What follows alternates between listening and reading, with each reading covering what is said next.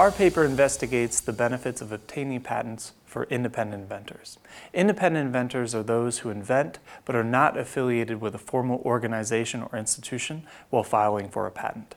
We aim to better understand the effects of patenting on independent inventors in order to see if patents alleviate financial and informational frictions that affect independent inventor outcomes.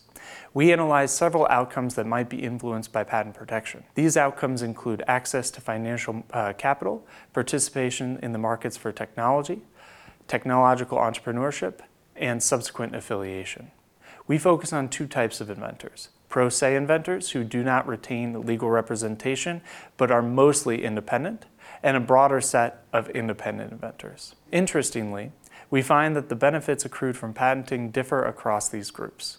First, pro se inventors who do not have legal representation are more likely to leverage patents as a signal of inventor quality. This leads to an increased probability of affiliation with established firms.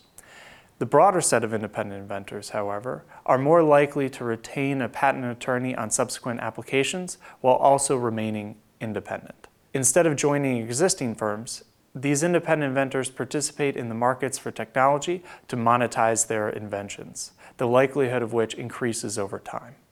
We find some evidence that independent inventors are more likely to use their patents as collateral and also pursue technological entrepreneurships by joining first-time patenting firms on subsequent applications. So what are the takeaways from this paper? Granted patent rights provide substantial benefits to independent inventors.